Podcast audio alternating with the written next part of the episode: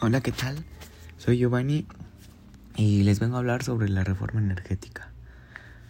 Bueno, los artículos constitucionales que engloban la reforma energética está el artículo 25 que corresponde al Estado la Rectoría del Desarrollo Nacional para garantizar que éste sea integral y sustentable, que fortalezca la soberanía de la nación y su régimen democrático y que mediante la competitividad el fomento del crecimiento económico y el empleo y una más justa distribución del ingreso y la riqueza permite el pleno ejercicio de la libertad y la dignidad de los individuos, grupos y clases sociales cuya seguridad protege esta Constitución.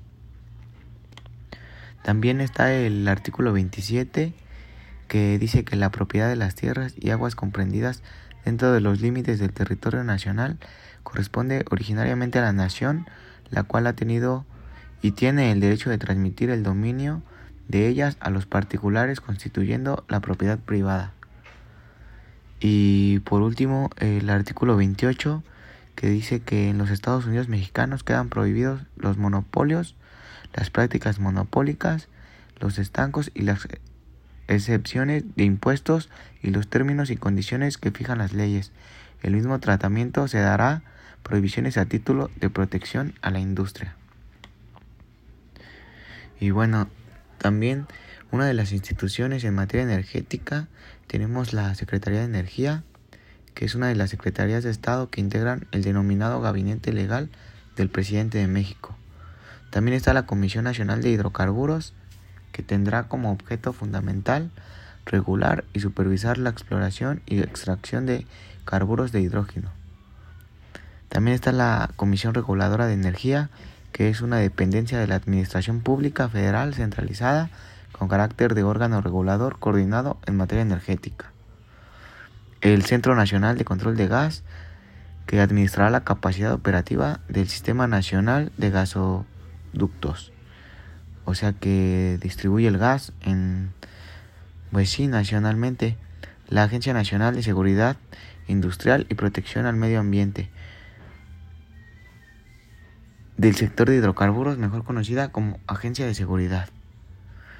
Y bueno, por último, hablar del gas shale. El gas, el gas shale es un tipo no convencional de gas natural. Se encuentra ubicado entre las rocas sedimentarias de grano fino que hay presentes bajo la corteza terrestre. Y bueno, también se extrae de zonas de gran profundidad en las que abundan rocas como las arguilitas, las lutitas, los esquistos y las pizarras bituminosas. Y bueno, este los impactos que tiene la extracción de este tipo de gases que pues hacen tenía un nombre como de fracturing que, que es que pues que se trae se extrae de una manera muy poco convencional ya que se hace un pozo en la tierra prácticamente para, para poder de ahí de extraer el, el, este tipo de gas. Y bueno, eso sería todo de mi parte.